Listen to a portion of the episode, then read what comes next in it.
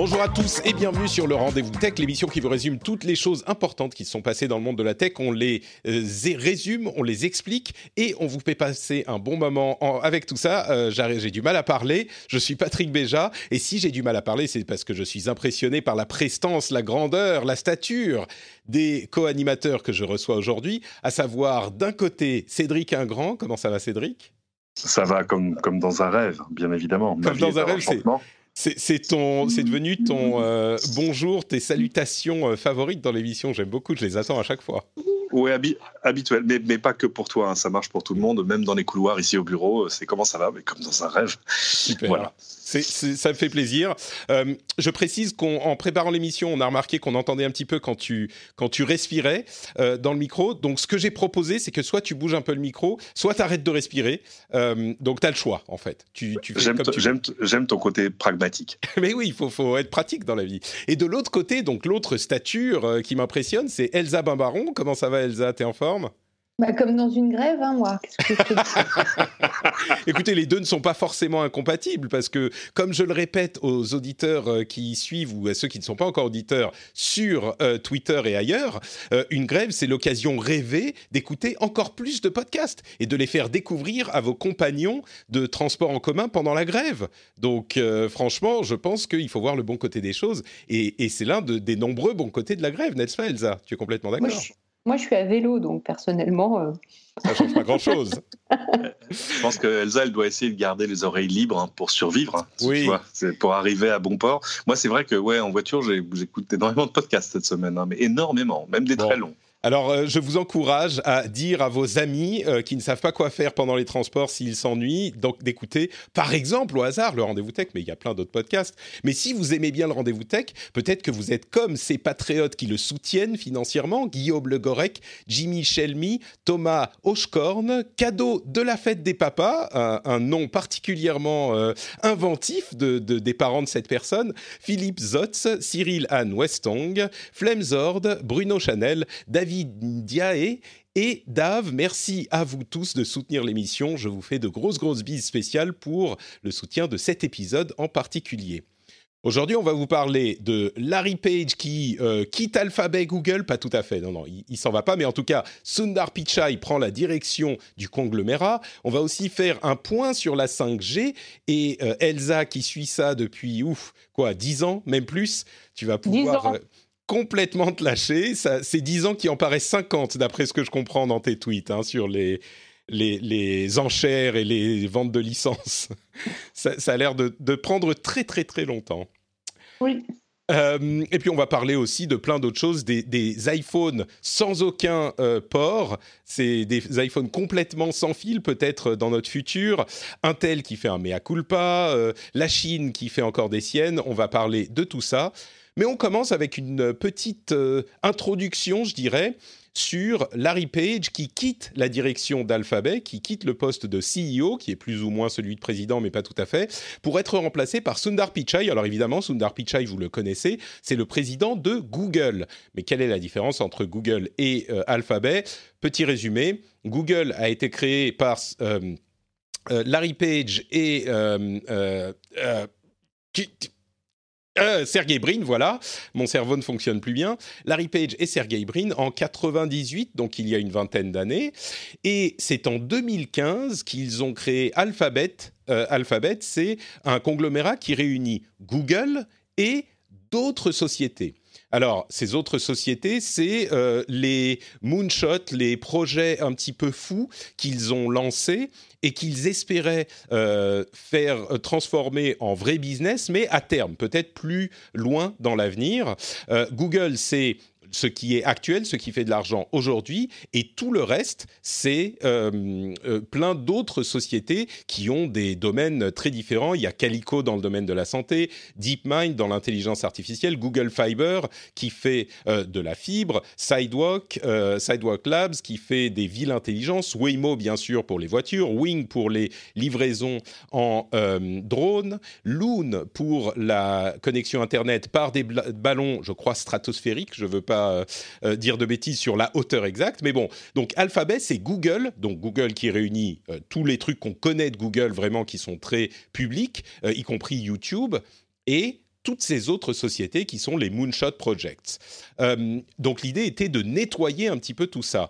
Ils ont mis à la tête de Google spécifiquement Sundar Pichai, qui a on va dire, nettoyer Google, qui a vraiment euh, rationalisé Google. Et maintenant, euh, Larry Page, qui devait être un petit peu fatigué de gérer cette société depuis quelques années, puisque Eric Schmidt avait euh, pris les rênes pendant un bon moment, mais il les avait rendus à Larry Page, et eh ben sans doute, qu'il va euh, maintenant prendre un petit peu plus de temps pour lui. Il reste sur le board, il reste les actionnaires majoritaires. On parle de Larry Page et de Sergey Brin, les créateurs de la société, mais Sundar Pichai va prendre la tête du conglomérat en plus d'être à la tête de Google. Donc il va faire les deux. Euh, je me tourne vers Cédric. Est-ce que ça veut dire que euh, on se dirige vers une re, comment dire, une reconnexion des deux entités Alphabet et Google? Ce serait, je ne sais pas si ce serait logique parce que je pense qu'ils avaient quand même un coup d'avance dans leur réflexion quand ils ont créé Alphabet. C'est amusant parce que ils ont créé Alphabet, enfin ils ont annoncé Alphabet quelques semaines après que moi j'ai eu la chance de, de rencontrer, de revoir euh, Sergey Brin. Et c'est mignon parce qu'à ce moment-là, je, lui avais posé une question en disant mais à un moment, il va falloir que vous fassiez quelque chose parce que quand on voit que Google, ça va de fait du moteur de recherche jusqu'à YouTube, jusqu'à la santé, euh, tu l'as dit, les ballons stratosphériques et le reste, à un moment vous allez faire un truc pour que ça devienne un peu un truc un peu cohérent. Et, euh, et alors il il m'avait répondu un peu à côté, genre euh, ouais ouais, enfin on a ouais, on réfléchit à des trucs. Évidemment, il n'allait pas me dire oui, on va faire Alphabet dans un mois. Euh, mais euh, mais je pense qu'ils avaient aussi réfléchi à l'avenir, d'autant que en fait, l'ascension de Sundar Pichai, là, ne fait qu'entériner quelque chose qui était déjà un état de fait. C'est-à-dire que les gens qui sont chez Google te disent volontiers, oui, enfin, c'est-à-dire que Larry et Sergey, ça fait quand même bien longtemps qu'on les a pas vus au bureau, euh, et que, voilà, ils, gardaient la responsabilité de, bon, ils, ils, restent au board, évidemment, mais, mais de fait, c'était curieux d'avoir deux CEO et un président, enfin, Bref, euh, alors que le, plus opérationnel des trois, ouais, ouais, Sergey Brin, c'était clair depuis un moment. Larry Page avait l'air d'être plus impliqué dans la vie de l'entreprise, jusqu'à effectivement ce qu'on entend depuis, allez, ça fait six mois, un an, où effectivement euh, les employés disent, bon, il n'est pas vraiment là, il n'est jamais là au all hands euh, meeting, etc. Donc c'est pas si surprenant et ça risque de pas changer grand chose. Mais, mais sur, sur l'essentiel, tu vois, c'est un peu, souviens-toi quand, quand Bill Gates a quitté Microsoft entre de grosses guillemets, parce qu'évidemment il restait au board et avec une influence absolument massive euh, là aussi, sur les choses vraiment euh, stratégiques, euh, sur le long terme, sur le reste, ils seront encore là. Mais, mais c'est vrai que je pense qu'au bout de 20 ans, euh, on, dit souvent, euh, voilà, euh, machin a quitté l'entreprise pour consacrer plus de temps à sa famille. bah là, on, je sais pas, je sais pas ce qu'on pourrait dire. oui, ils ont décidé de d'aller passer plus de temps avec leur argent, tu vois. Non, mais de, se détacher de choses qui sont de la, des, choses un peu du quotidien qui doivent pas les passionner. Parce qu'il faut pas oublier, c'est que ils ont créé Google, qui, bah, qui, sur le papier est un truc génial, mais ils n'avaient pas créé le, modèle économique. C'est pas eux qui ont créé les liens sponsors, tout ça, etc. C'est certains de, leurs premiers employés. Et depuis le début, la, pub n'est pas leur sujet favori. Hein. C'est pas, euh, je pense que c'est pas ça qui les fait se lever le matin. Donc, euh, il était logique, ne serait-ce que pour rassurer tout le monde, que les deux fondateurs restent à la barre du truc. À un moment, oui, c'est logique qu'ils qu passent la main à, Sundar Pichai, qui lui est un, lui est un patron, euh, enfin, redoutable en termes de c'est un, voilà, c'est un vrai patron, alors que tu vois, un chef, c'est fait pour cheffer, et Larry et Sergey, je pense que cheffer n'était pas leur passion quotidienne. Bah d'ailleurs, ils sont très vite. Euh, vas-y, Elsa, bien sûr. Tu permets, faut pas oublier que Alphabet, ça a quand même été créé à la demande des investisseurs. Bien Parce sûr. qu'ils euh, ne comprenaient plus rien au compte de Google. Ils ont dit vous êtes gentil avec votre fatra euh, Others euh, il y a quoi dedans? Et donc, ils ont fait une structure plus lisible avec les activités Google d'un côté, d'un point de vue financier. Hein. Là, on est dans la compta pure et simple. Donc, évidemment, c'est vachement moins rigolo que de faire joujou dans un garage à créer des startups. Et, euh, et ils ont mis à l'opérationnel l'homme de l'opérationnel. En fait, c'est assez, assez rationnel, mais c'est aussi un signe vachement fort pour les marchés financiers. Donc, ça veut dire qu'ils étaient riches, ils vont peut-être être encore vachement beaucoup plus riches après. C'est le site qui ne s'arrête jamais. Et c'est vrai qu'ils ont euh, été immédiatement obsédés par cette idée. Euh, tous ces différents euh, business qui en sont à moitié, qui sont autant de la recherche que du business, ils sont là parce que ils ont l'obsession du dilemme de l'innovateur qu'on connaît bien et que dont eux, chez Google et les autres grosses sociétés du web, ont bénéficié. C'est-à-dire qu'ils sont arrivés dans un environnement où les choses étaient établies avec des acteurs, des sociétés qui étaient un petit peu, qui, qui ronronnaient, on va dire, qui n'étaient pas forcément promptes à changer rapidement. Et ils ont la terreur, comme toutes ces sociétés de la tech, que la même chose leur arrive à terme. Euh, et que et donc ils cherchent constamment euh, dans la recherche et dans ces initiatives le prochain truc qui va leur permettre d'être euh, à l'avant de la courbe comme on dit en anglais pour pas se faire bouffer par les petits jeunes qui vont arriver et qui vont profiter de leur complaisance. Et tous ces other bets qui rendaient les comptes de Google hyper compliqués comme tu le disais Elsa ont été casés dans Alphabet. Et Google c'est la grosse machine qui tourne. Du coup puisqu'on parle de, comptes, est-ce que on peut pas s'attendre à ce que de la même manière que ce qu'a fait euh, Pichai chez Google, c'est-à-dire qu'il a quand même rationalisé euh, énormément d'activités de Google, il a mis de l'ordre, les trucs qui pouvaient peut-être à terme être transformés en euh, business, il les a peut-être gardés, mais au moins il y a des plans. C'est un petit peu ce qui se passe chez Alphabet, mais est-ce qu'on peut imaginer que justement parmi toutes les boîtes que j'ai citées, les trucs de la santé, de connexion Internet stratosphérique, de, euh, ville intelligente avec des, capteurs dans les trottoirs, euh, est-ce qu'on peut imaginer que euh, ça va être proprifier là aussi et qu'on va avoir euh, celles qui ont un vrai plan pour devenir quelque chose, même si c'est dans 5 ou 10 ans, elles vont rester, mais les trucs un petit peu trop euh, fantaisistes, on, risque de les voir disparaître, peut-être comme on a eu cette rationalisation chez Google, euh, Elsa? Ça, j'ai pas de boule de cristal. Je pense qu'ils sont pas dans une optique de rationalisation. Ils font quelque chose qu'on fait pas du tout en, France, enfin qu'on fait trop peu, pas pas du tout. C'est vraiment de la, de la, deep tech et, des, investissements sur le très long terme encouragé par l'environnement américain. Bon, après, il y aura peut-être du tri, peut-être que les robots de Boston Dynamics, ça a été un premier, un premier coup de semonce. C'est-à-dire que c'était sympa de voir des chiens faire des galipettes, mais euh, faute d'application, euh, on met la pédale douce. Donc il y aura peut-être d'autres. ils ont, ils ont acheté et revodu la boîte. Peut-être un petit peu parce qu'ils avaient peur des applications euh, militaires aussi. Ouais, mais aussi le, truc, il avance pas en fait, le projet voit ça. C'est beaucoup de show-off et ça avançait pas. Donc ça a peut-être été un indicateur de, début de rationalisation. Après, on focalise beaucoup sur les ballons Loom aussi, mais le, gros truc, c'est qu'ils sont en train de fibrer euh, la, planète euh, avec des câbles sous-marins Google. Donc il y a des gros, gros, gros projets qui pourraient sortir de là et devenir de l'industriel avec Thunder Pichai euh, aux manettes. Hein.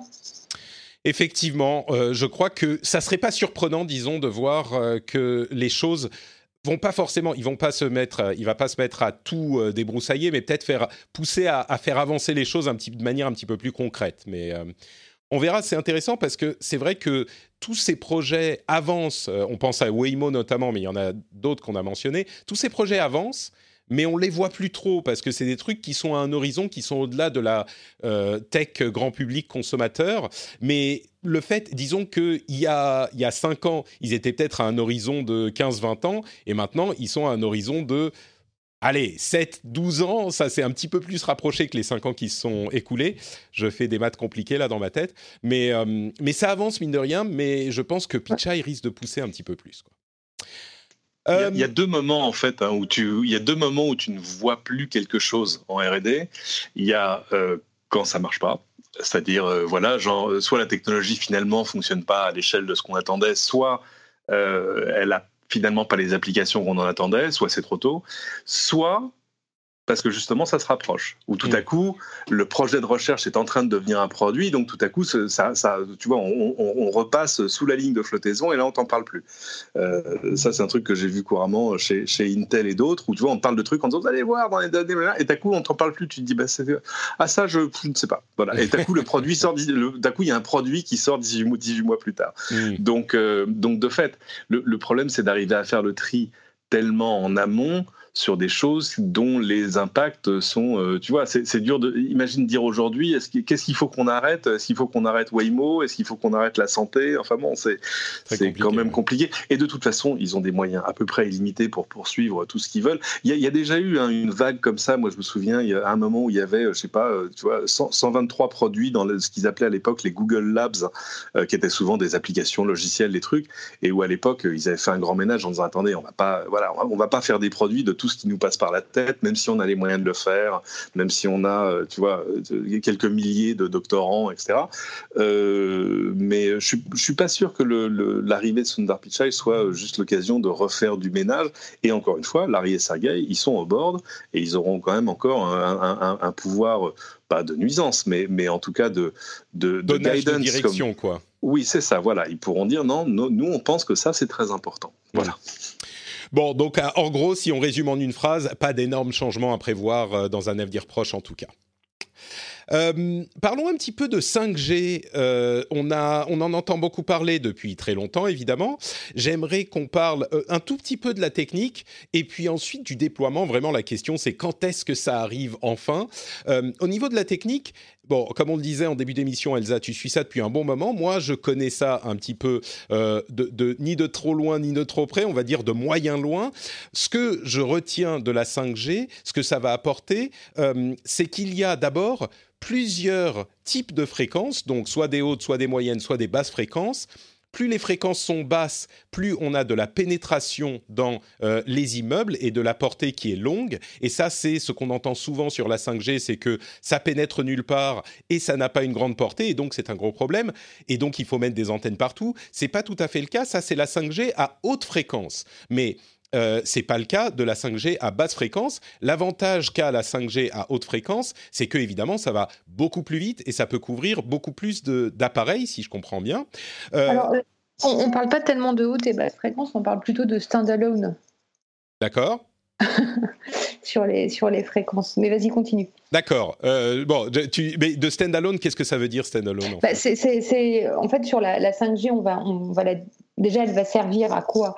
Euh, à connecter plus d'objets, puisqu'après avoir connecté les gens avec des smartphones, on connecte les objets, donc c'est l'Internet des objets, donc c'est des milliards d'objets à connecter, c'est mille fois plus d'objets connectables en 5G qu'en 4G, avec euh, dix fois moins de latence donc super pour la voiture autonome, pour la chirurgie à distance, et avec euh, euh, des possibilités d'avoir des flux euh, dédiés, adressés, très spécifiques et connectés massivement. Donc ça veut dire que dans un stade, tu pourras avoir tous les spectateurs connectés avec un téléphone et chacun pourra regarder les performances de son joueur de foot préféré sur un terrain. Donc on voit en même temps les, applications qui commencent à, à arriver et à émerger. Et c'est aussi 100 euh, fois plus de data, ce qui devient indispensable avec l'augmentation des consommations de données euh, en ligne. Alors après, côté fréquence, youpi, c'est fun. Euh, là, on a les 3,5 GHz qui sont en processus d'attribution en France. Hein, les enchères n'ont pas encore commencé. Ça sera donc a priori en juin. Attends, excuse-moi, avant de partir dans les attributions, j'ai quand même une question de, gros geek. Euh, D'abord, ton, micro frotte un peu contre tes vêtements, je crois, si tu ah, peux. Je vais arrêter de. Non, c'est mes cheveux. Ah, d'accord, ok. c'est euh, l'effet euh, princesse Elsa, tu sais, mais je suis brune. Je pense que c'est la seule fois que tu, tu, dois faire ce, cette, blague. Cette blague, oui. Et euh, tu, sur la question, c'est un point qui moi me m'intrigue vraiment sur la question de la bande passante et de la vitesse sur ces hauts, alors je j'ose plus dire fréquences maintenant, mais sur les, les bandes euh, élevées, on a donc une vitesse qui est importante, mais plus faible pénétration. Ça, je crois qu'on est d'accord. Là, tu parles de quoi? Tu parles du 26 GHz euh, bah, Oui, je pense, j'imagine. Parce que je sais qu'il y a les euh, plus basses fréquences qui, elles, portent plus, mais est-ce qu'on n'a pas du coup des, vitesses qui sont plus ou moins comparables à celles qu'on a aujourd'hui avec de la bonne 4G. Donc toutes les 5G ne seront pas des vitesses complètement folles. Euh, c'est-à-dire les, les, 5G les moins rapides sont comparables à de la 4G. Est-ce que c'est vrai ou pas? Euh, ben, pas dans les spécificités telles que définies euh, par le, 3GPP en, vrai. Hein. donc, là, tu es trop proche du micro, en fait, tu l'as, tu l'as juste devant la bouche. Pardon, Elsa, je t'embête encore on est quand même censé être dix, fois plus rapide avec de la 5G qu'avec de la 4G, on va dire. D'accord. Euh, les, fréquences qui comptent, c'est surtout la largeur de la bande disponible. Or, dans le 3,5 GHz, il faut, imaginer les fréquences, c'est comme une autoroute, hein, avec un certain nombre de voies pour faire simple. Et dans le 3,5 euh, GHz, en France en tout cas, on aura euh, une euh, dizaine de, enfin, on aura 11 voies de 10 GHz chacune de disponibles. Alors que dans le 26 GHz, là, on va avoir 40 voies de 10 GHz chacune de disponible. C'est-à-dire que les opérateurs auront la possibilité euh, de, faire, euh, comme sur une autoroute, circuler euh, beaucoup plus de données, comme on ferait circuler beaucoup plus de camions en ayant. c'est pas un bon exemple parce que j'aime pas avoir des camions sur les autoroutes, mais voilà, c'est juste que plus c'est large, plus tu fais passer de la data. D'accord. Et dans ce cas, c'est dans les spécificités techniques qui ont été requises pour développer la 5G, notamment par les, les Qualcomm sur les, puces ad hoc et, Ericsson, Nokia, Huawei pour les réseaux. Hmm. Donc, pour dire les choses simplement, effectivement, même la 5G la moins rapide sera plus rapide que euh, la 4G. Ça, c'est une bonne nouvelle. Il y a la question de la latence aussi. La latence est bien plus euh, et bien meilleure. Pour ceux qui ne savent pas, la latence, en fait, c'est le temps de réponse. Euh, sur la 4G et sur euh, la plupart des types de connexions, à part la fibre, la latence, le temps que met votre information à passer du serveur jusqu'à vous. Bon, en l'occurrence, on parle du dernier de la dernière du dernier maillon de la chaîne, celui de, de, votre téléphone. Ça peut prendre quelques dizaines de millisecondes. C'est très court, mais c'est pas une milliseconde comme on l'a avec la fibre et ça, ça peut changer pour certaines applications. La latence est très faible dans tous les cas de 5G. Euh, on est d'accord? Ou est-ce que là encore, sur les différents types de fréquences, on a euh, une, latence qui est différente? La latence va être meilleure avec le 26 GHz. D'accord, donc ça sera quand même meilleur quand on sera en plus haute fréquence. Ouais. D'accord. Euh, bon, donc ça, ça veut dire en fait pour ceux qui vont choisir leur 5G que en fonction de l'opérateur et du type de 5G que vous aurez, eh ben, les performances seront pas forcément les mêmes. Et... Non, parce que tous les opérateurs vont être obligés d'avoir la même 5G, c'est normé quand même. Donc on aura tous les opérateurs auront des bandes sur toutes les fréquences, en fait, c'est ce que tu veux dire? Il va falloir qu'ils mettent des sous, mais si on prend l'exemple de la France, euh, les opérateurs, il y a un premier lot d'attribution de fréquences en 3,5 GHz. Les quatre opérateurs mobiles français, donc Free, Bouygues, Orange et SFR, devraient être candidats. Chacun aura là où ça va jouer, c'est la largeur de la bande fréquence, mais de la bande de chacun aura de la, 5G en 3,5. Et alors, dans l'année 2020 ou en 2021, ça c'est une espèce de flou artistique en ce moment, euh, il y aura l'attribution aussi des 26 GHz. Mais euh, le, le, président de l'ARCEP lui-même n'a pas su me dire quand. Donc, euh, c'est l'autorité des télécoms en France. Donc, si lui ne sait pas, moi, je ne peux pas imaginer. D'accord. Donc, en fait, ça veut dire que la première attribution sur les 3,6 GHz, donc le premier euh, lot de euh, fréquences, va être fait, si je comprends bien, dans la première moitié de l'année 2020. Les enchères sont en cours. Et, non, non, elles ne vont pas commencer les enchères malheureux, elles vont commencer en avril ou en mai. Ah mon Dieu, d'accord, donc on est un petit peu en retard. Et pour la 5G super rapide, là, ça sera en 2021 à un moment. Euh, bah, voilà, c'est en fait l'Europe a demandé 2020. La France a, fait, fait, a mis en place 11 tests qui devraient être opérants en 2020 et espère dire à l'Union européenne, mais si, si, regardez, on a de la 5G en 26 GHz, on a 11 tests, donc on est bon. D'accord. Donc normalement, selon selon euh, l'Union européenne, normalement, c'est la 5G, donc euh, y compris ces hautes fréquences qui devraient être en place en 2020. Du coup, eh, toi, avec ton, c'est un petit peu l'estimation, on doit mouiller, mais tu, la vois arriver quand euh, dans nos téléphones? Parce qu'ensuite, on n'a même pas parlé de ce problème, mais la question des téléphones qui sont compatibles 5G, a priori, il devrait vraiment, il y en a quelques modèles, mais il devrait vraiment commencer à arriver en 2020. Quand est-ce que ça sera vraiment utilisable? Les premiers types de 5G, c'est alors, si tu es coréen, c'est utilisable tout de suite. Non, mais parlons-nous. Euh. Euh, on est très égocentrique. Parlons de la France euh, et des autres pays européens. Pardon, je vais me faire engueuler par les autres francophones. Désolé, là, on parle plus spécifiquement de la France. Les Suisses, comme ça, on se fait pas engueuler par les autres francophones, c'est tout de suite. à Monaco, ça fonctionne.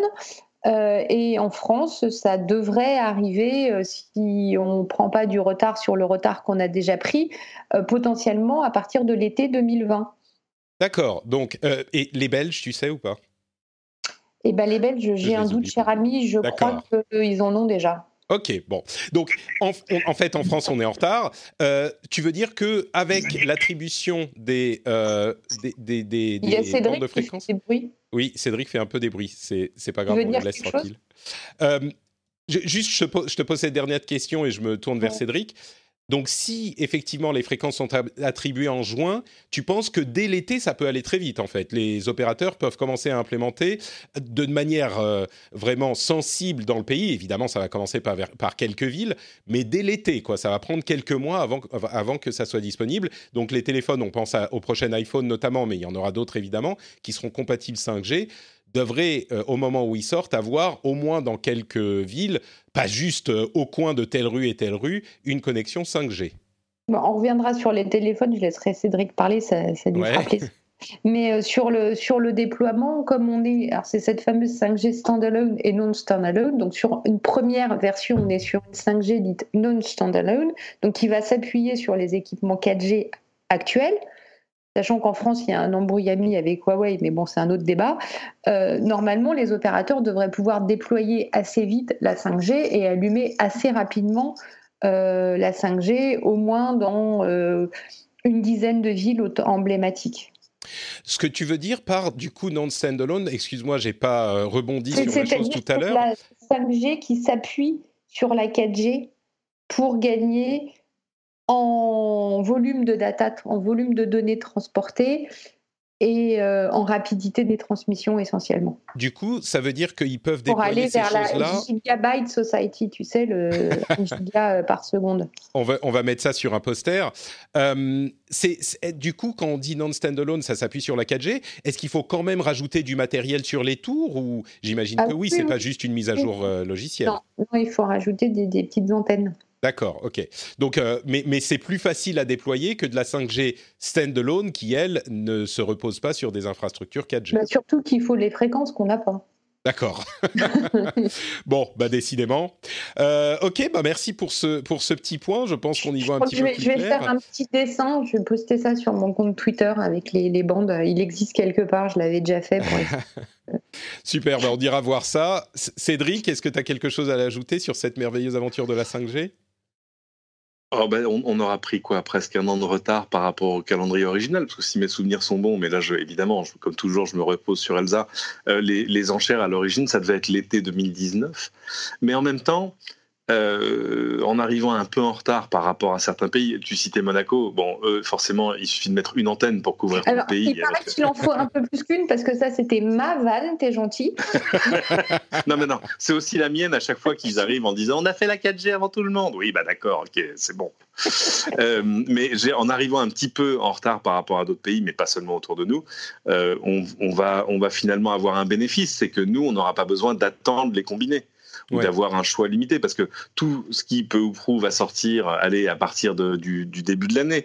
Euh, quand on va aller à, Barcelone en février, euh, ça va être ça va être la grande grande fête de la 5G. C'était déjà la fête de la 5G l'année dernière, mais plutôt du côté des, des opérateurs, des équipementiers et du réseau.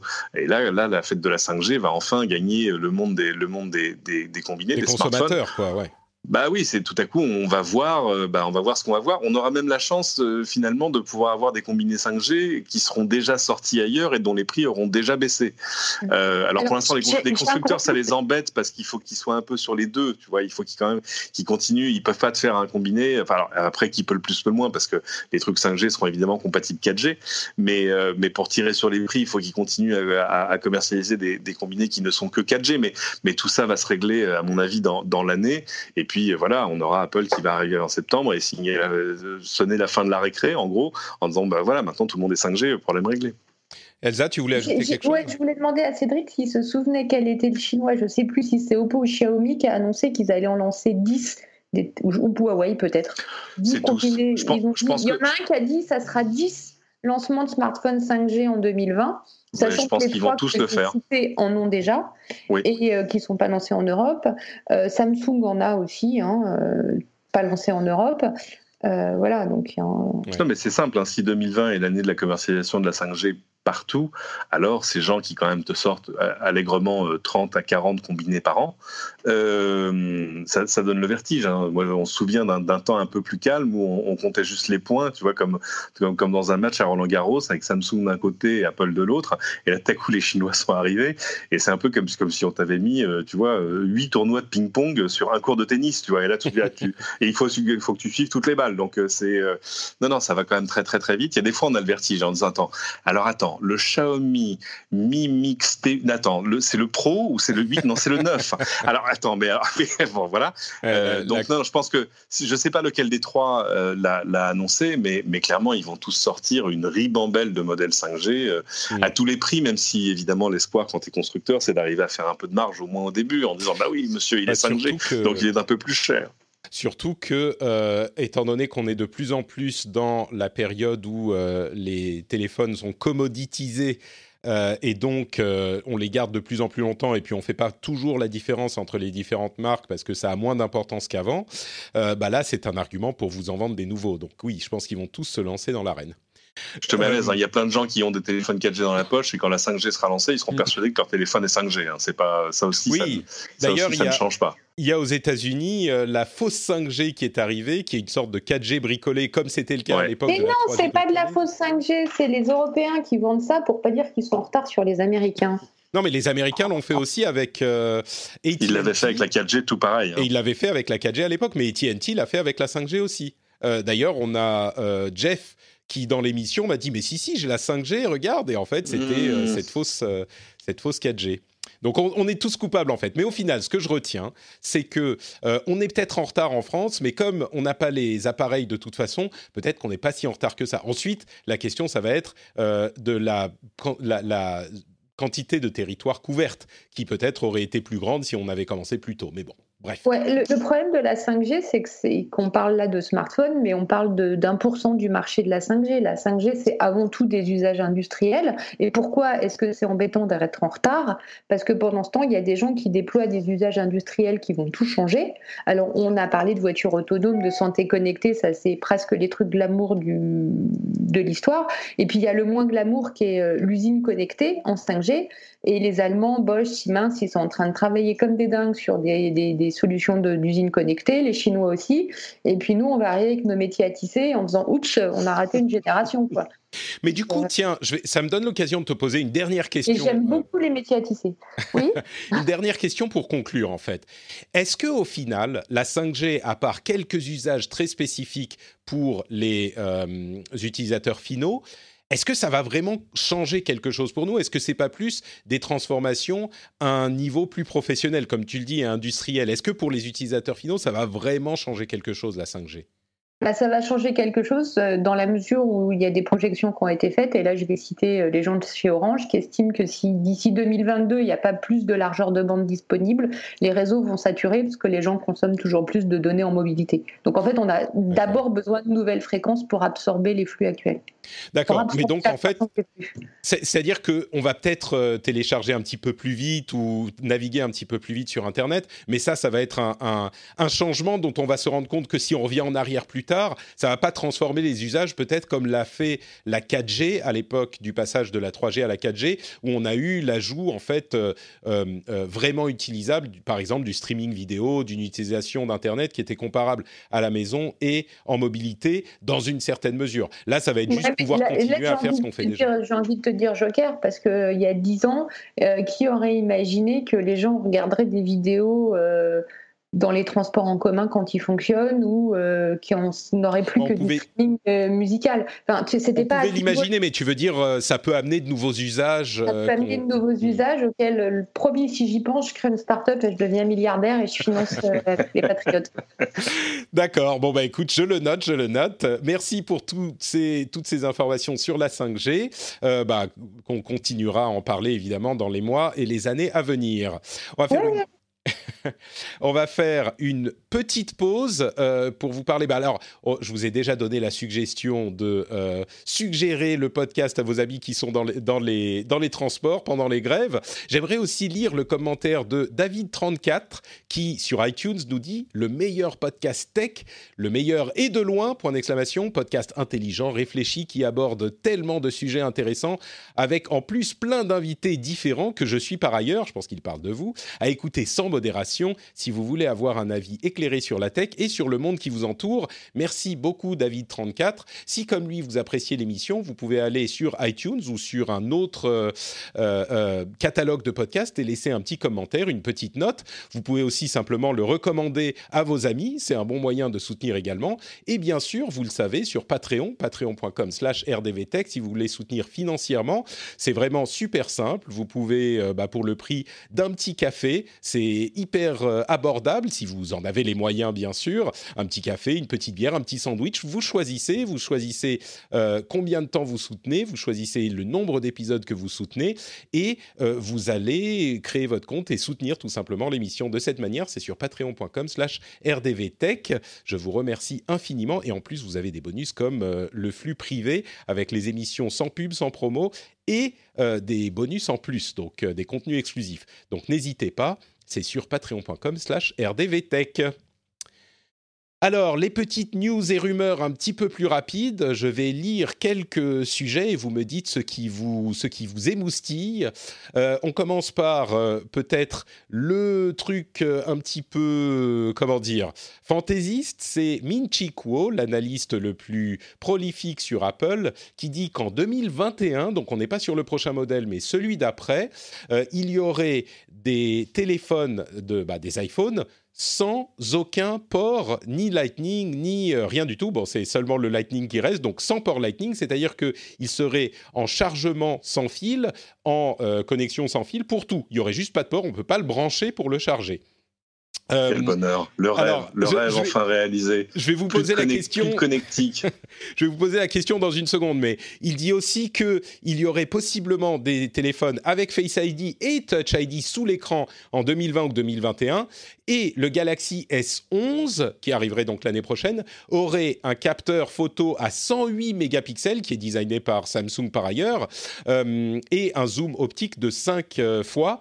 108 mégapixels, c'est énorme évidemment pour vous donner une idée, euh, les téléphones Apple actuels, et en général, on est autour des 10-15 mégapixels. Alors ensuite, la, taille du capteur change pas énormément, donc ça ne veut pas dire que c'est forcément 10 fois mieux, mais c'est quand même notable. Le chiffre compte parfois. mais oui, donc cette idée de téléphone complètement sans fil, est-ce que le monde est prêt? Cédric, tu avais l'air content, mais concrètement Non, non, non, non, c'est pas, c'est pas, c'est pas mon projet, c'est celui d'Apple. Euh, D'accord. enfin, un truc où tout à coup, personne ne va se plaindre de ta connectique parce qu'il y en a plus. C'est ça. tu veux dire que c'est le euh, monde de le monde de rêve dans lequel voudrait vivre Apple, mais pour bah nous qui vivons dans le monde réel, est-ce que c'est pas un petit peu trop tôt quand même? Bah, quand on voit les différences d'efficacité entre la recharge sans fil et la recharge filaire, il va falloir qu'il y ait des grosses avancées là-dessus. Alors, ce serait peut-être l'occasion de, passer, je sais pas, du 15, du 20 watts. Enfin, mais, euh, bon, quand tu vois surtout l'efficacité aujourd'hui, euh, s'il pouvait passer quand même par une étape USB-C, ça nous ferait bien plaisir. Euh, ce serait quand même plus pratique pour plein de choses, ne serait-ce que pour la recharge, qui serait quand même immensément plus efficace. Et euh, pour le reste de, ce qu'annonçait Ming Chico sur sur le Galaxy Tout ça n'est pas de la science-fiction, c'est-à-dire que euh, que ce soit euh, le, zoom 5 fois optique, il est déjà dans le Huawei euh, P30 Pro, et, le capteur à plus de 100 millions de pixels, il est déjà dans un Xiaomi. donc, donc tout ça est, finalement, et serait logique évidemment dans ce qui sera la, tête de gondole des, smartphones de Samsung. Et la reconnaissance d'empreintes sous le display, ça existe aussi, comme le Face Ça existe aussi. Enfin, c'est que il y a des meilleurs capteurs qui arrivent effectivement, mais mais oui, ça existe déjà, oui. Donc c'est super, mais c'est pas euh, ébouriffant. Enfin, c'est ébouriffant. Si 100 millions de pixels avec un smartphone, c'est quand même ébouriffant parce que moi, je me souviens il y a encore finalement pas longtemps avoir fait un sujet sur euh, Canon travaillerait sur un capteur à 100 millions de pixels pour des réflexes. Donc tout à coup, quand tu vois la même chose dans un smartphone, forcément, mm. ça, pique un peu. Euh, mais c'est la question de la taille du, du, capteur aussi qui est importante parce que bien 100 millions de pixels casés dans un capteur de petite taille, c'est pas la même chose que dans un capteur de grande taille parce qu'il y a moins de lumière qui arrive dessus. Les, les pros de la photo me m'écharperait me, sur Twitter si je précisais si je précisais pas ça. Et puis surtout la question c'est pourquoi faire? Des photos. Ben oui, des photos. Mais Elsa a bien compris le principe. Merci. Non mais merci Madame Bambaron. Merci. Pour non mais c'est vrai. Non mais ce que je veux dire, pourquoi faire de mieux à part euh, à part euh, blinder ton, ton stockage interne? Mm. Euh, moi, je faisais joujou ce week-end avec le dernier Leica. ils ont fait un boîtier qui s'appelle le SL2, qui est absolument, enfin, c'est c'est une merveille. Dommage que ce soit un prix à 5 chiffres, mais qui fait 47 millions de pixels dans l'ensemble, c'est suffisant, je veux dire. dans l'ensemble, ce, qui, en sort est tout à fait suffisant. on n'est pas tout cela pour imprimer des 4 par 3. Alors c'est vrai qu'après 100 millions de pixels, ça donne aussi surtout plus de finesse possible d'analyse pour les moteurs d'IA qui vont être derrière et qui vont améliorer en temps réel ta photo. Mais c'est-à-dire que 100 millions de pixels, il faut que toute la chaîne derrière suive. C'est-à-dire la, rapidité, la, rapidité euh, de la mémoire vive, du stockage, euh, du processeur qui va traiter, etc. etc. C'est là aussi qu'il y a quand même énormément de travail. Bon, ça va faire des résultats qui, en tout cas, en démo, ça, ça va être euh, it's going to demo well, comme on dit en anglais. Ouais, ça va être des voilà, ça va déchirer en démo on voit aussi à la 5G. Ça veut dire qu'on va avoir les réseaux qui vont être capables de transporter tout ça. Et puis, tu vas avoir des nouveaux usages aussi. Parce que tu as déjà des systèmes qui sont, quand tu prends la photo de quelqu'un, tu vas pouvoir être capable de zoomer sur sa main pour acheter la même bague que la nana que tu as vue. Euh. Voilà. Hmm. Je pense que là, Google, Google Photo, à un moment, va nous dire non, on a dit qu'on vous stockait tout, mais là, quand même, il y a des limites. Vous êtes bien gentil. non, mais limite déjà. Je crois qu'ils ont une taille maximum euh, pour Google, Google Photo gratuit. Bon, moi, je suis euh, surpris que vous ne soyez je pas. Je peux pas faire le ravi de, la ravie de la crèche, parce que sur le sans fil, moi, j'ai un sac à main. C'est pas un sac à main que j'ai, c'est euh, c'est un truc d'installateur, j'ai 18 câbles en permanence sur moi face à une cata. Le jour où le, vrai sans fil arrive, et, euh, je me souviens de quand euh, Apple a annoncé qu'il retirait le lecteur de disquette, tout le monde a crié au fou. Euh, mais on est dans cette suite logique. Enfin, c'est ce que dit Cédric, c'est le rêve d'Apple depuis le début, c'est aller vers du, vers du wireless complet.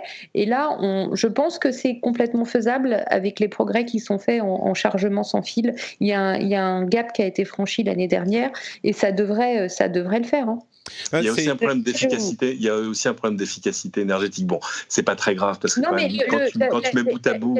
Il y a des progrès qui ont été faits justement sur le, chargement sans fil avec des nouvelles technologies, mais même sur la norme Qi, hein, pour parler euh, un peu un peu technique.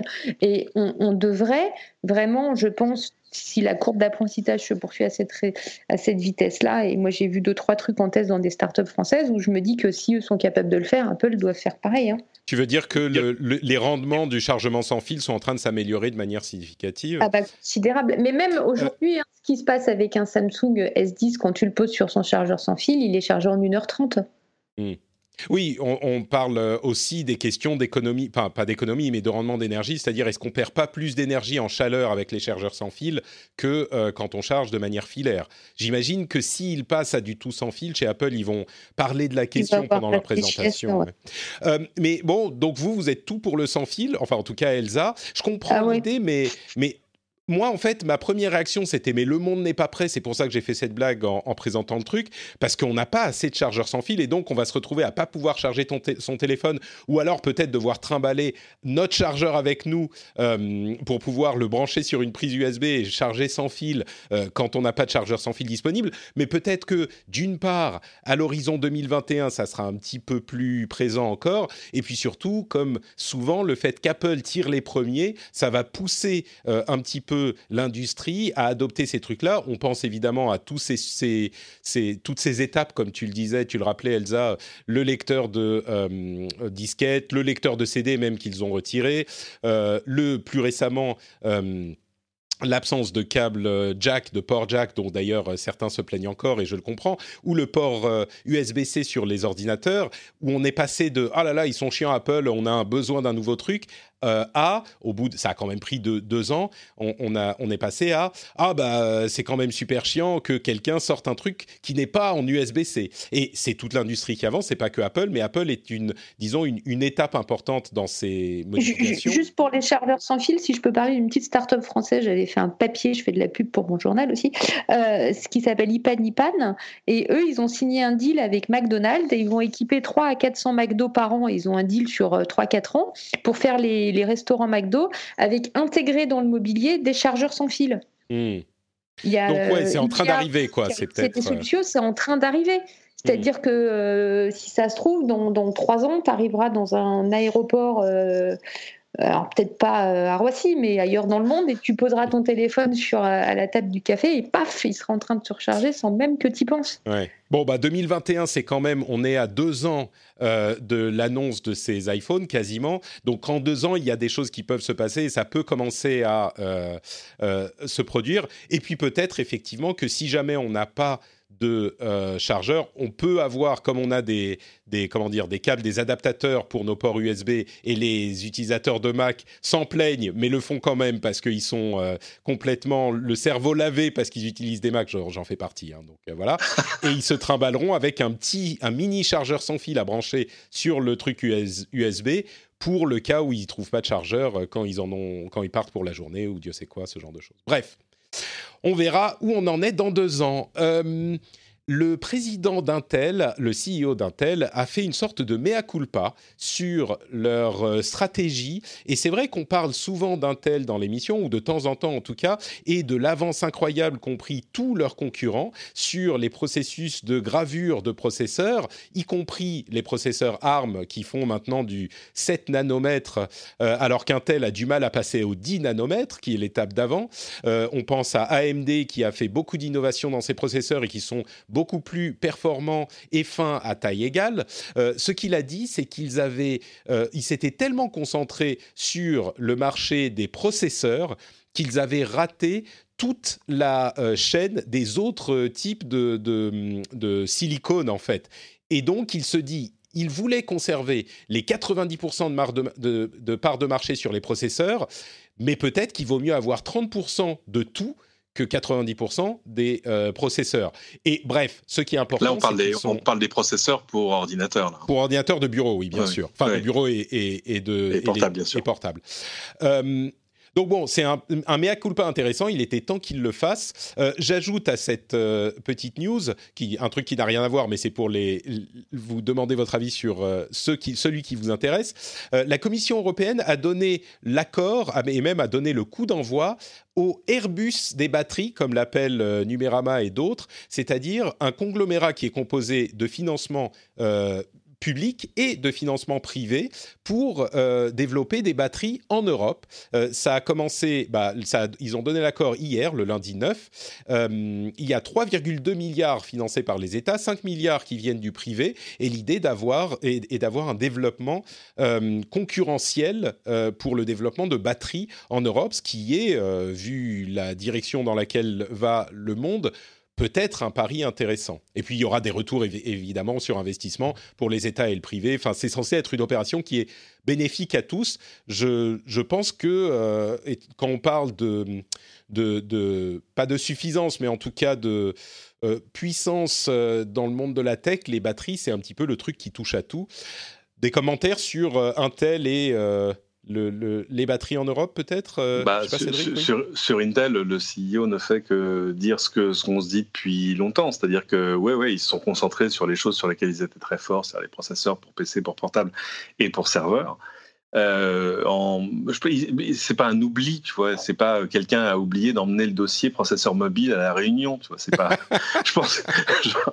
euh, mais euh, mais c'est vrai que c'est c'est euh, ça reste un peu euh, puzzling, quoi. C'est mais comment on sont Enfin, bon, je pense qu'il y avait des enjeux que nous on ne saisissait pas vu de l'extérieur. sur les batteries, oui, je pense même que c'est une, une fusée à deux étages. C'est d'abord arriver à garantir un approvisionnement, à ne pas être dépendant d'un approvisionnement, enfin, à pas refaire avec les batteries ce qu'on avait fait avec le pétrole. Le pétrole, le problème, c'est qu'on ne pouvait pas choisir là où, là il jaillissait. Donc, euh, c'est ça qui a créé le PEP et le reste. Euh, sur les batteries, il n'y a pas de raison parce que euh, ces batteries, tu vois, du lithium, on peut aller en chercher en Auvergne. Hein. C'est pas s'il le faut. Il y a des grands gisements ailleurs, etc., etc. Mais, on peut reprendre un peu la main sur cette, sur cette production-là et, de fait, ça va être extrêmement important, à la fois euh, pour euh, tous les équipements connectés, pour l'automobile bien évidemment, mais aussi euh, pour de futurs, tu vois, le, stockage des énergies vertes, arriver à, je sais pas, stocker la, production d'électricité de tes éoliennes pour la restituer la nuit. Bref, donc il y a quand même moult usages. Le deuxième, pour moi en tout cas, étage de la fusée, c'est de la R&D pour arriver à, passer à l'étape d'après les, batteries au lithium d'aujourd'hui. il y a plusieurs pistes technologiques qui sont déjà explorées par, par pas mal de gens. Et là, tout à coup, reprendre la main sur les technologies fondatrices de ce que seront les batteries de demain, là aussi, ça a un intérêt stratégique qui va d'ailleurs bien au-delà de ce que représente un Airbus aujourd'hui.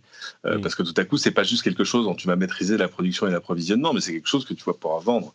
Donc, donc voilà, c'est ouais, je trouve ça intéressant. Alors après, ça a tous les défauts, tu vois, du consortium public-privé. Enfin voilà, ça, ça a pas le, ça, ça a pas le, la, réactivité, la rapidité et le, en tout cas l'empreinte initiale de ce que peuvent faire des, acteurs privés seuls dans leur coin quand ils peuvent investir le même type d'argent. je, pense, à, je, pense, à, je pense à un Elon Musk par exemple qui dit bah non, moi je vais faire, je m'en fous, je vais faire mes batteries dans le désert du Nevada et je vous emmerde. Mais mais oui, non, non c'est quand mais même. à défaut, c'est quand même, c'est plutôt positif quoi. Enfin, ah non, non, non, bien sûr, c'est le, le, bilan est globalement positif. Elsa, quelque chose à ajouter, soit sur un. Alors moi, je suis super d'accord avec. Oula, oula, pardon, tu, tu, ton enthousiasme. Voilà. Tu es bruyamment d'accord. Il, oui. peut, il peut pas, je peux pas dire. Non, sur Intel, j'ai rien à rajouter. Sur les sur les batteries, il y a, c'est vrai qu'il y a un vrai problème de. On a des industriels euh, européens euh, qui sont très très bons dans le domaine, euh, notamment euh, chez les Allemands.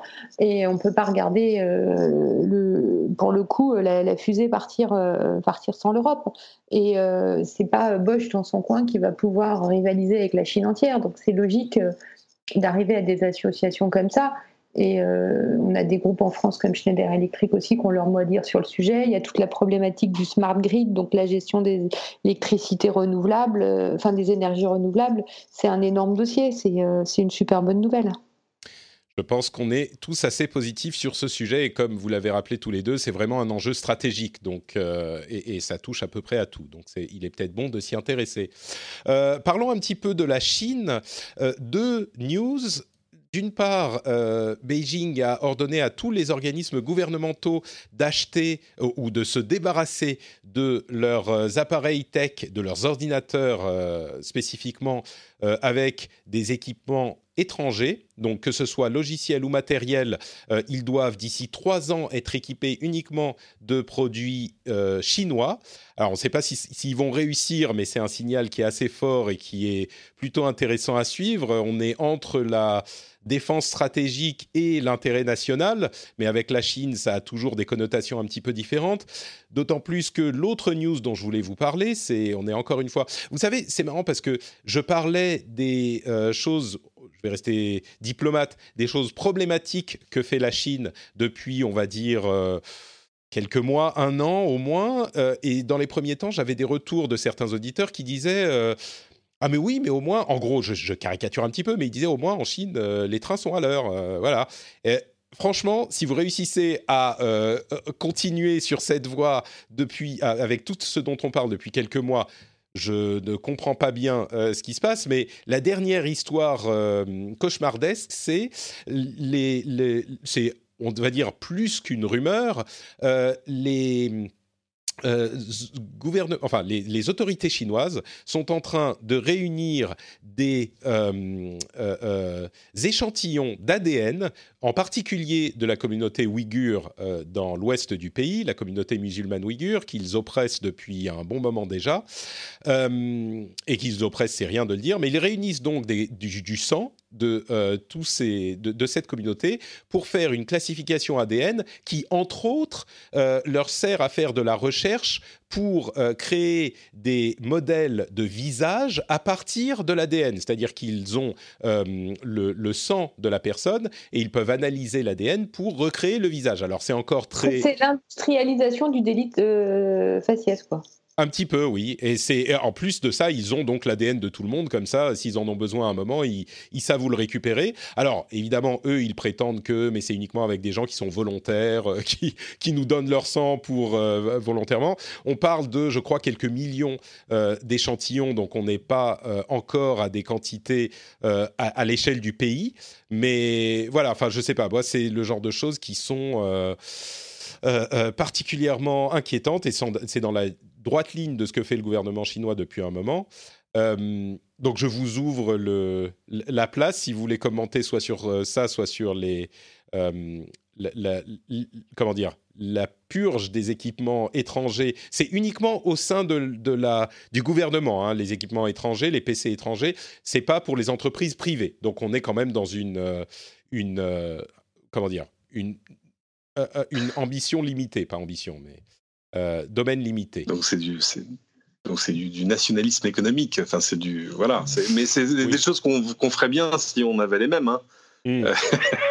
je te rassure, hein, si on avait euh, quatre constructeurs de smartphones, euh, tous les constructeurs d'ordinateurs, et si les usines étaient, euh, étaient dans nos banlieues, bah, de toute façon, ça se ferait à peu près de fait, parce qu'il y a quand même, tu vois, les, les, Chinois sont quand même très très fiers de leur, de leur géant technologique, et, moi je, repose là-dessus sur le témoignage de mon épouse, il y a quelques mois, qui était à Shanghai qui, est allée au, fameux, à l'Apple Store de Shanghai, qui est au pied de la Pearl Tower, là, et qui est magnifique, très grand, et, et elle dit, j'ai été choqué en il n'y avait pas de Chinois dedans. Il n'y avait que des étrangers. Il y avait à la base probablement des expats et des touristes. C'est-à-dire que tout à coup, les, bah, il y a encore des Chinois, évidemment des Chinois qui utilisent des iPhones, mais euh, dans l'ensemble, tous les gens qu'elle a rencontrés là-bas avaient à la main un Xiaomi, un Huawei, etc., etc. Et ils travaillaient pas pour ces marques-là. Donc, le, tu vois, nous on est on est cocardiers, mais mais mais eux, ils ont la puissance de feu euh, industrielle et technologique et d'innovation ah. qui va derrière. Donc forcément, c'est euh, facile, c'est facile à décréter. Les, les, véhicules de notre gouvernement sont tous des véhicules français. Je parle de voitures et autres donc oui, on peut voir effectivement les choses comme ça. Dans le cadre de la guerre commerciale entre les États-Unis et la Chine, où le gouvernement euh, euh, américain a interdit l'utilisation de certains euh, types d'appareils, et notamment Huawei, à leur gouvernement et leurs autorités publiques, ça, ça prend une coloration différente. Mais oui, disons que c'est peut-être pas forcément, on y voit peut-être un petit peu plus d'intention négative qu'il n'y en a, je pense que c'est quand même un petit peu le cas. Mais c'est aussi un moyen de se protéger pour les Chinois. Je ne veux pas défendre le gouvernement chinois là-dedans, mais ils se sont quand même, ils ont quand même pris une grosse grosse Question de souveraineté, quoi. non, non, mais il y, a, le souci Android, c'est que là, les États-Unis ont dit euh, c'est fini, euh, vous jouez plus avec Android, enfin en tout cas pour Huawei, donc ça leur pose quand même des soucis. Euh, imagine, tu as tout ton gouvernement qui est sous Windows et puis tout à coup on dit à Microsoft ah ben non en fait les enfants vous allez arrêter de vendre aux Chinois. Hmm. Euh, c'est un peu le, ce qui est, enfin, je me fais l'avocat du diable. Hein. c'est quand même un des arguments qui a été donné par le gouvernement chinois. C'est euh, il faut qu'on soit indépendant parce que s'ils coupent les vivres, euh, parce hmm. que ils sont, en fait, ils, face à un possible blocus technologique américain, les Chinois sont en train de préparer une réponse. Puis bon, ils sont quand même un petit peu armés parce qu'il ne faut pas oublier que les nouveaux ayant racheté IBM en 2005, puis les serveurs IBM en 2013, puis euh, Motorola, ils ont quand même acquis un peu de techno américaine aussi, donc ils sont assez sereins. Hmm. On est d'accord. Euh, bon, bah, je vous pose pas plus de questions sur la question de, de l'ADN. On est suffisamment dans, le, dans le, la dystopie avec mon petit résumé. C'est horrible. Je pense qu'on est d'accord.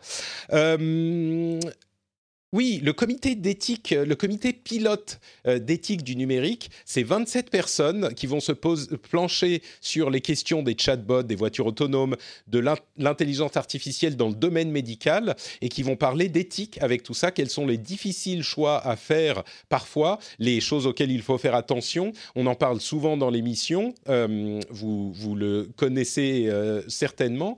Ils vont rendre leur premier rapport début, début 2021. Le comité sera peut-être pérennisé après ça. Pour le moment, c'est pour un rapport 2021. Euh, on a besoin évidemment de se poser les questions. Euh, je crois, pour moi, c'est encore une fois une chose euh, plutôt positive. on a besoin de se poser ces questions, je crois, et c'est bien qu'on s'y intéresse. Et le gouvernement est, et, je pense à sa place dans cette démarche. La DSL est en voie d'extinction, mais c'est pas pour tout de suite. Ah rassurez-vous. On va commencer le dédéploiement en 2023. Il devrait se finir d'ici 2023. 2030. On parle de l'organisation d'Orange là. Évidemment, le but est de remplacer par la fibre. Euh, par contre, il y aura plus de téléphone bah, par euh, la paire de cuivre. Donc, euh, si on n'a plus d'électricité, eh ben, il n'y a plus de téléphone. Donc ça peut peut-être poser un problème là, mais on en parle souvent. Ensuite, il y a d'autres avantages. Et puis, dernier sujet, on parlait d'Elon Musk tout à l'heure, il a gagné son procès contre, enfin le procès que lui euh, avait intenté le euh, sauveteur euh, qui était en Thaïlande. Vous saviez que Elon Musk l'avait accusé de pédophilie. En fait, ils ont considéré juste le tweet et le tribunal a visiblement considéré qu'il s'agissait bien d'une insulte, comme le disait Elon Musk, et pas d'une accusation diffamatoire. Elon Musk avait quand même en avait rajouté dans une interview et puis dans d'autres tweets qui, moi, me semblait vraiment être une accusation diffamatoire. Mais bon, quand on considère que le premier tweet, euh, c'était vraiment une insulte dans une dispute. Il a gagné son procès, voilà, je voulais le mentionner comme ça. Beaucoup de, sujets mélangés là, euh, entre l'éthique, la DSL et Elon Musk, vous pouvez choisir. Oh, la DSL, c'est le, sens de l'histoire. Euh, l'éthique, c'est intéressant, mais ça, rejoint ce qu'on faisait déjà sur la, la, médecine et les biotechnologies, où tu as un comité national d'éthique, où tu as. Mais c'est intéressant que que tu mettes en place, tu vois, une, sorte d'association de gens euh, compétents sur le sujet, et puis qui peuvent avoir des, idées, euh, enfin, qui sont pas comme dans l'ensemble euh, les politiques, même s'il y a maintenant un shift générationnel qui est en train de s'opérer, euh, des gens qui sont un peu à la ramasse. J'entendais encore ce matin, mais ça c'était aux États-Unis, euh, un, avocat qui racontait qu'il travaillait au Sénat, si mes souvenirs sont bons, non, à la, Cour suprême, et au moment où, dans les années 90, le, Sénat passait une loi sur, sur la décence en ligne. Et, il dit, le truc, c'est que dans, dans le bâtiment, j'étais le seul qui avait un laptop qui avait Internet.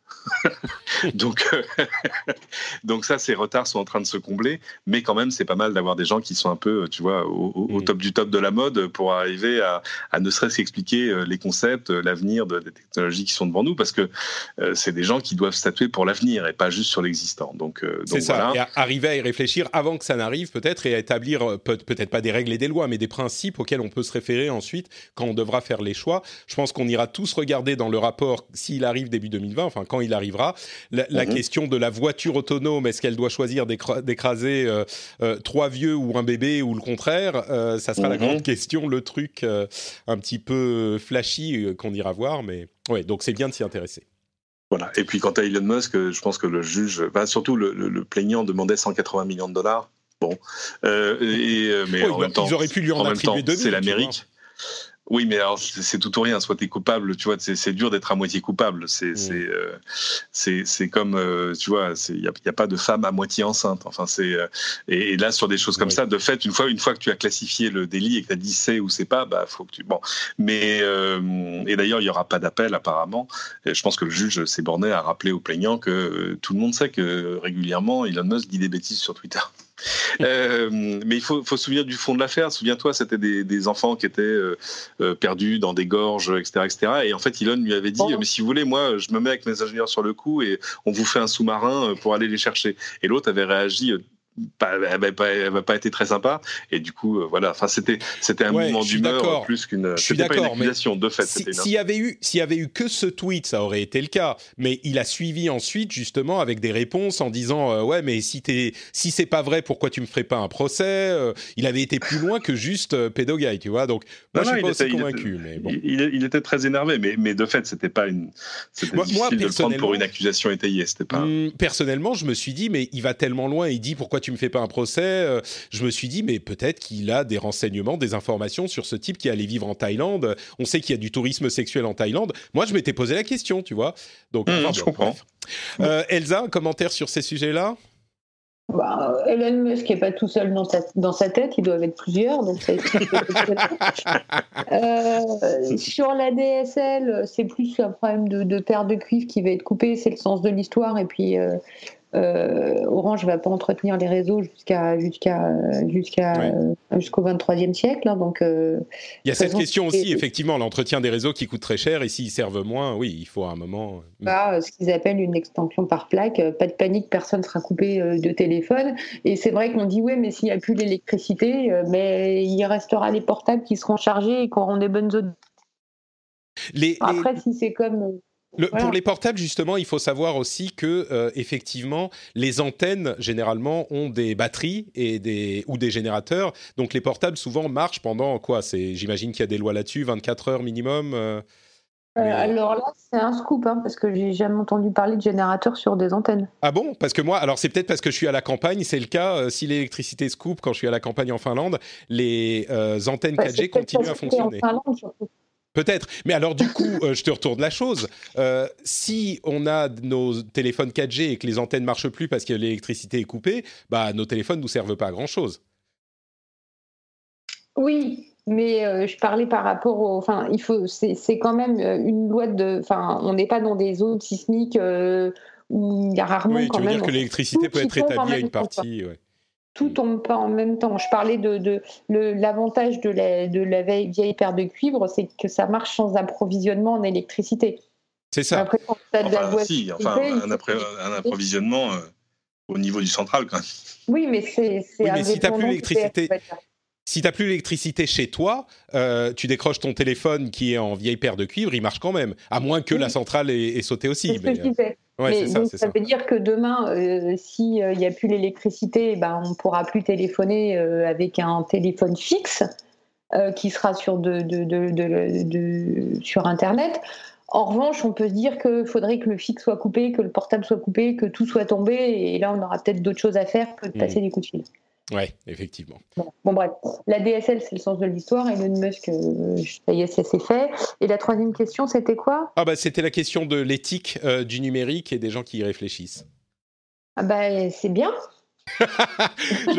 oui, je suis. Je pense que tu as bien résumé euh, toute Non, mais c'est un, sujet tellement monstrueux. Il y a, ça va, euh, ça va de, de, la biotech jusqu'à la voiture connectée, enfin jusqu'à la voiture autonome, en passant par l'homme augmenté. Donc, euh, bon courage, quoi. Ben, c'est sûr que c'est large. c'est encore une fois ce qu'on reproche, je pense. La chose qu'on a retenue, c'est 4, 5 dernières années par rapport à la tech, c'est merde, on aurait dû y penser avant. C'était quand même le truc qui était ah bah les réseaux sociaux changent la manière dont on communique, on aurait dû y penser avant, les trucs, les machins. Bon, c'est essentiellement les réseaux sociaux, mais c'est c'est quand même important du coup de se dire bon bah pour les grands changements à venir, peut-être qu'on va essayer d'y réfléchir avant. Et bon, moi je comme l'a dit, comme l'a très bien dit Elsa, c'est bien. Euh, bon, bah écoutez, on va euh, passer sur la mise à jour de Google, euh, de la recherche Google, BERT, qui, est, qui amène de l'intelligence artificielle qui va comprendre ce qu'on veut dire plutôt que les mots spécifiques qu'on tape dans notre recherche. C'est déjà disponible en octobre et ça arrive en France depuis lundi. C'est un déploiement qui va prendre quelques jours. Et puis, BMW qui vous faisait payer un abonnement de 80 dollars par an pour avoir accès à Apple CarPlay, qui est juste un logiciel dans votre machine. Ils avaient fait un abonnement. Bon, bah, ils font marche arrière, il faut payer une installation, machin, et c'est gratuit sur certains modèles, mais c'était vraiment le truc euh, incompréhensible, surtout sur les BMW qui généralement sont des voitures chères. En plus de ça, ils vous font payer 80 dollars par an pour avoir le. Enfin, je suis tout à fait pour les abonnements, vous le savez, euh, ça a beaucoup de, de, bons aspects, mais là, je crois qu'on est un petit peu dans un truc ubuesque. Heureusement, BMW s'en est rendu compte. Peut-être que c'est les clients BMW qui sont, ont fait s'en rendre compte BMW. Bon ben voilà, c'est tout pour euh, cet épisode. J'aimerais remercier euh, Cédric et Elsa d'avoir euh, fait ce petit bout de chemin podcastique avec moi. Est-ce que vous voulez nous dire tous les deux où on peut vous retrouver sur Internet? Commençons par Cédric euh, Cédric sur Twitter, euh, sur LCI euh, au moins dans la matinale week-end du samedi, si vous levez très tôt 7h47 et moins tôt 9h45, et, puis, et puis sur lci.fr le reste du temps. Magnifique, merci Cédric. Elsa bah sur Twitter, à Elsa Bimbaron, désolé, j'ai laissé mon nom de famille, c'est compliqué. et puis sur le site du Figaro.fr et dans les pages du Figaro papier, parce que ça, tant que ça existe encore. Très bien. C'est une séquence optimiste. Oui, oui, non, mais nous, nous, nous, y croyons, nous y croyons tous. Euh, donc, les liens Twitter seront dans les notes de l'émission, évidemment. Cédric et Elsa Bimbaron. Pour ma part, c'est Note, Patrick sur Twitter, Facebook et Instagram. Vous trouvez cette émission sur FrenchSpin.fr. N'hésitez pas à venir nous laisser des commentaires si vous aimez ou vous n'êtes pas d'accord avec ce qu'on a dit. Et si vous voulez soutenir l'émission, évidemment, c'est euh, patreon.com slash rdvtech. 1 dollar, 2 dollars, 3 dollars par épisode. Vous choisissez. Ça se fait en deux minutes. N'hésitez pas à le faire ou alors à dire à vos compagnons de transport en commun Ah, j'écoute le rendez-vous tech, vous devriez l'écouter aussi. Vous dites vous parce que vous êtes poli, hein, vous ne les connaissez pas forcément. Si vous parlez à vos amis pour leur recommander le rendez-vous tech, là, vous pouvez dire tu. Euh, enfin, bon, en même temps, je ne sais pas, je ne vais pas vous dire quoi dire. Euh, je vais respecter votre euh, volonté propre et personnelle. En tout cas, ce que je fais, c'est que je vous fais des bisous et je vous dis à dans une semaine pour un nouvel épisode. Ciao à tous